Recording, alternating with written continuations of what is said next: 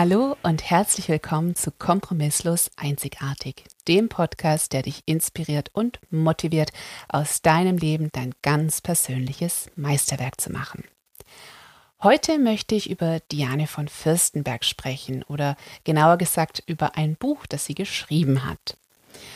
Und dieses Buch heißt Own It. Das ist ähm, das letzte Buch, das sie jetzt herausgegeben hat. Sie hat schon mehrere Bücher geschrieben und das hat mich irgendwie angesprochen, der Titel. Der Untertitel ist nämlich The Secret to Life. Wen macht so ein Titel nicht an? Ich habe mir also das Buch gekauft und habe es mir durchgelesen. Es ist sehr interessant, es ist nicht ganz anders gemacht als andere Bücher. Es ist wie eine Enzyklopädie, wie ein Lexikon aufbereitet.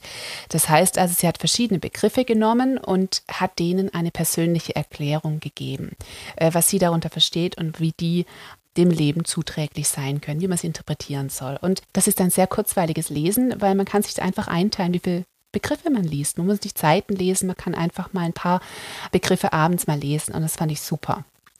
Und das Beste, die wichtigsten Passagen, die wichtigsten Worte, das, was man sich merken soll, ist bereits äh, unterstrichen. Das ist echt nett aufbereitet. Also kann ich nur empfehlen. Aber worauf ich raus möchte, über das, was Own It, The Secret to Life an sich aussagt. Ich muss dazu sagen, ich habe bisher nicht wirklich viel von oder über Diane von Fürstenberg gewusst. Abgesehen davon, dass sie eine Modedesignerin ist, das weltberühmte Wickelkleid erfunden hat und mit Annie Warhol abhing. Aber dann habe ich einen TED-Talk von ihr gehört und der hieß passenderweise Design Your Life. Und die hat mich umgehauen. Die ist wunderschön und die ist schon über 70, ähm, fünffache Oma. Die ist lustig, warm, inspirierend, klug, extrem charismatisch, witzig, unterhaltsam, nahbar und einfach trotzdem down to earth. Also wirklich eine wunderbare Frau, wahnsinnig charismatisch. Also ich war absolut hingerissen von ihr. Und jetzt habe ich ähm, dieses Buch eben von ihr gekauft, Own It, The Secret to Life. Und was heißt Own It eigentlich? Was will sie damit aussagen? Also sie hat auch ein Vorwort geschrieben, da hat sie auch genau gesagt, was sie damit sagen möchte. Aber prinzipiell in der Kurzfassung, Own It heißt, man muss radikal akzeptieren, und zwar alles.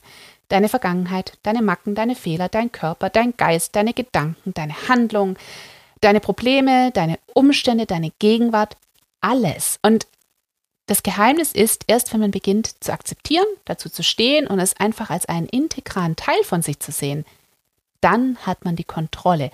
Dann kann man etwas ändern. Weil man kommt aus dieser Hilflosigkeit raus, aus dem Abwarten, aus dem, na, vielleicht wird es ja doch alles besser und dem sich selber blenden. Und dann kommt man dazu, es zu akzeptieren, wie es ist und einen Weg hin zu den eigenen Zielen zu finden, hin dahin sich zu verändern. Weil solange man Teile von sich verleugnet, also die Realität verleugnet, wird man nur gegen sich kämpfen. Und zwar immer und immer und immer wieder.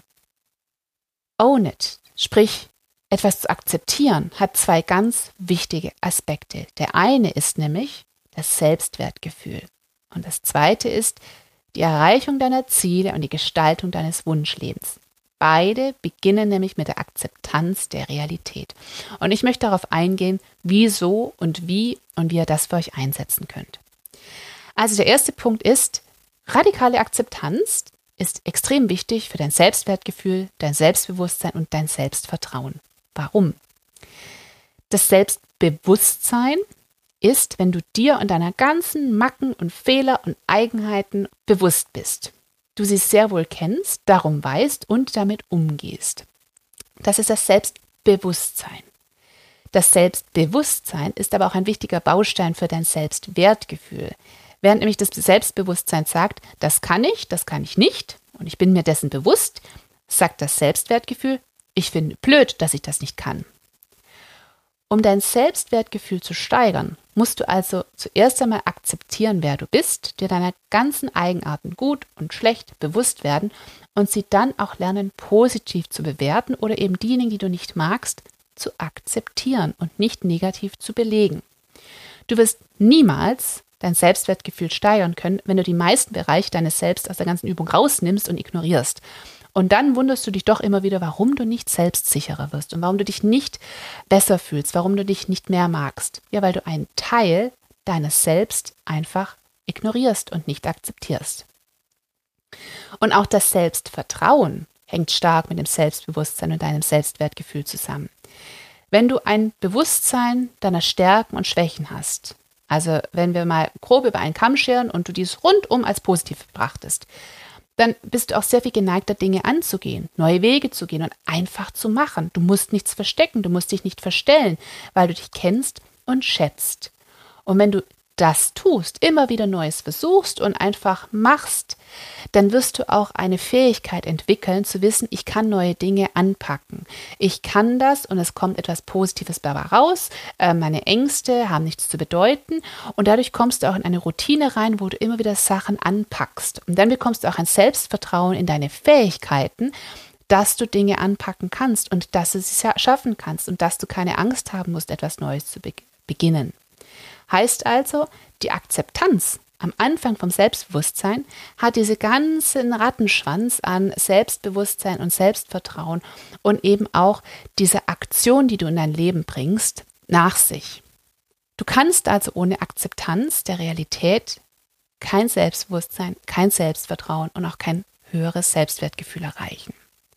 Jetzt waren wir am Ende schon daran, dass dir dieses ähm, Selbstvertrauen am Schluss auch in die Aktion, in das Tun hilft und dass du dann mehr anpackst, mehr tust. Und das ist ganz wichtig, wenn wir jetzt zum zweiten wichtigen Punkt kommen, nämlich der Gestaltung und Erreichung deines Traumlebens, deines Wunschlebens. Das, was wir immer hören, dass wir manifestieren wollen, was wir uns vorstellen möchten.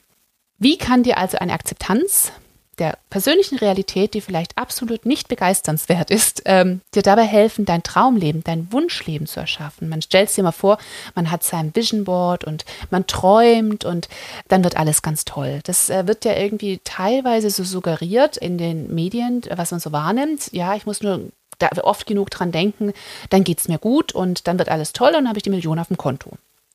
So einfach ist es nicht. Denn Du willst etwas ändern, von dem du weißt, dass es dir und deinem Leben und dem, was du erreichen möchtest, gut tun wird.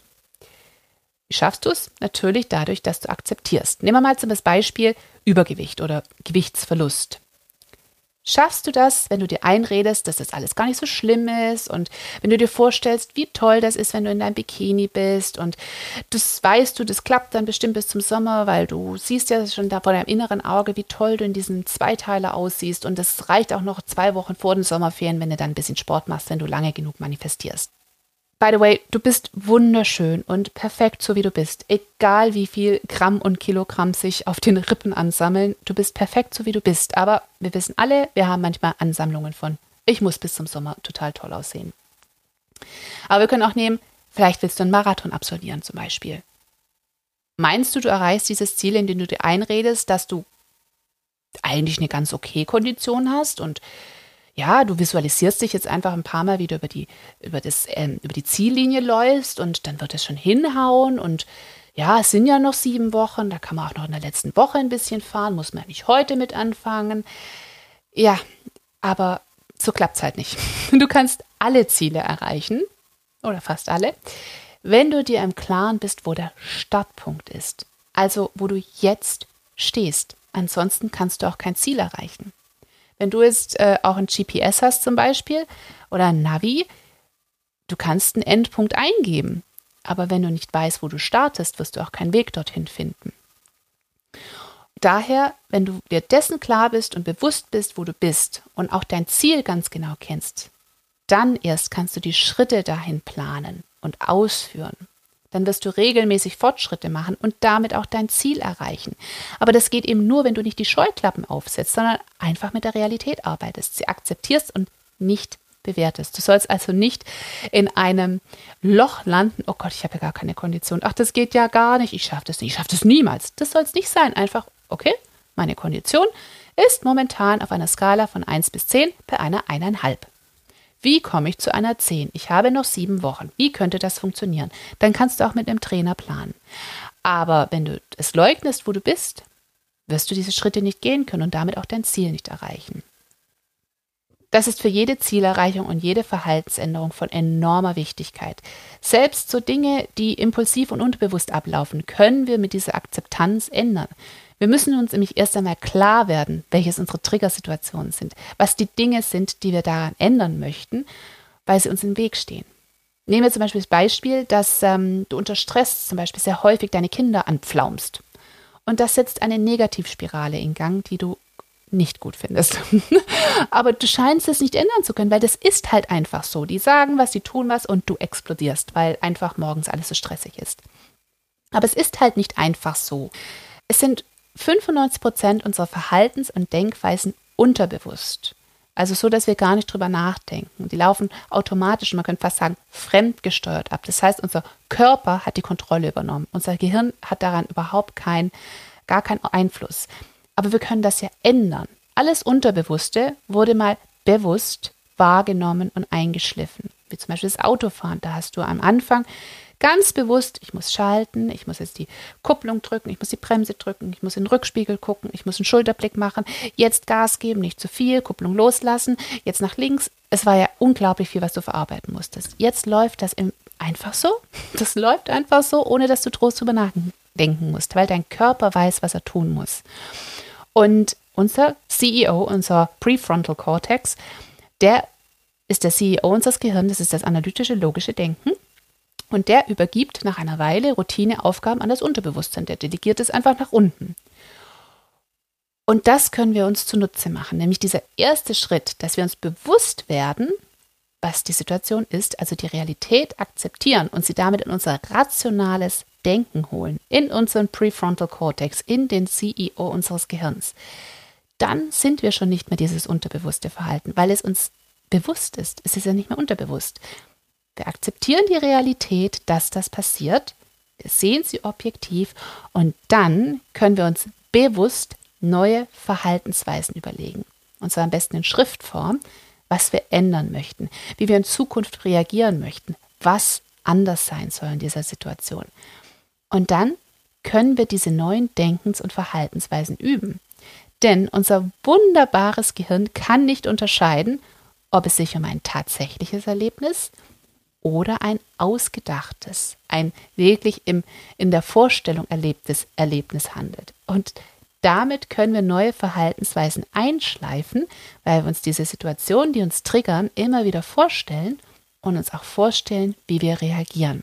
Zum Beispiel, es, du weißt, es triggert dich, wenn dein Kind die Schuhe wegschmeißt und es nicht anzieht.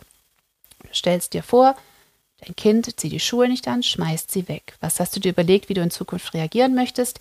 Vielleicht möchtest du dich auf den Boden setzen, vielleicht atmest du dreimal durch.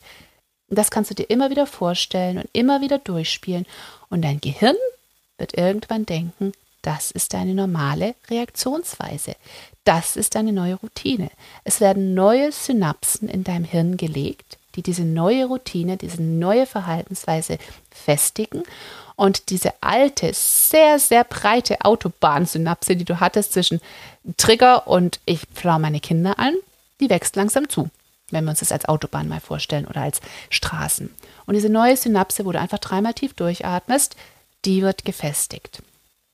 Aber kannst du das machen, wenn du einfach die Realität verleugnest, dich den Tatsachen entziehst, wenn wir leugnen, dass wir die Kinder anpflaumen, dass wir zu viel Schokolade essen, wenn wir gestresst sind, dass wir uns nicht genug ins Zeug legen in unserer Beziehung, nicht genug verdienen, ausgenutzt werden oder was auch immer für dich zutrifft. Nein. Wenn du dein Leben ändern möchtest, egal ob es sich um Grundsätzliches handelt oder um Trigger, jede Änderung, jede Möglichkeit, dein Leben in die Hand zu nehmen und sie durch bestimmte Schritte in eine andere Richtung zu lenken, kann eben mit diesem einen Satz verändert werden. Akzeptiere deine Realität. Own it. Mach es zu deinem Selbst. Nimm einfach diese Verantwortung für dich und dein Leben, wie es jetzt ist, einfach an.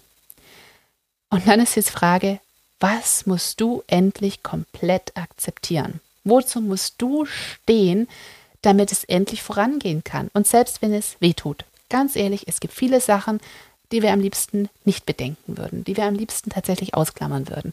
Aber das sind meistens die Stolpersteine in unserem Leben, weil wir dann nicht weiterkommen. Steh dazu, denn du bist es wert, dass du einen Schritt, mehrere Schritte und die ganze Reise in Richtung deiner Visionen und deiner Ziele gehst. Ich hoffe, das hat dir geholfen. Ich hoffe, du hattest hier eine Einsicht. Ich freue mich drauf, wenn du das nächste Mal wieder einschaltest. Und denk daran, du hast nur ein Leben. Mach ein Meisterwerk daraus.